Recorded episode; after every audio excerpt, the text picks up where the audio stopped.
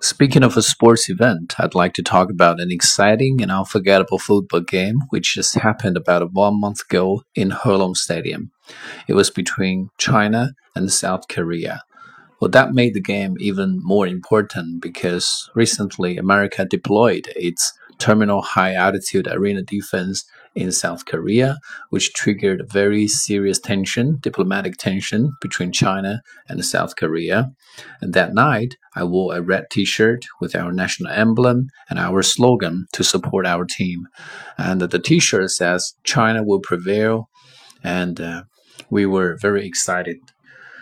Um, the whole thing went like this before the game began, all the audience in the stadium looked like a sea of red because we were all wearing the same t shirt and the atmosphere was boisterous and cheerful. When the game began, the atmosphere was so nervous, and both Chinese and Korean team were quite conservative. At the, so at the first half, it was a tie game.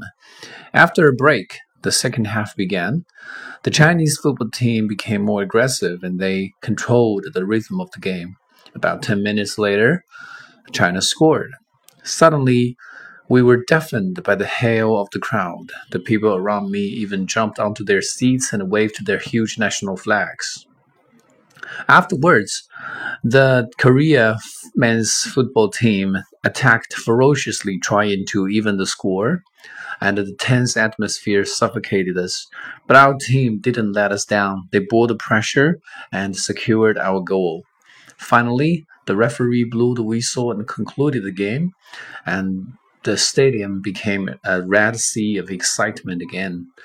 Until today, I still keep the meaningful red T-shirt, and when Chinese men's football team enter the World Cup, I will wear it again to root for them.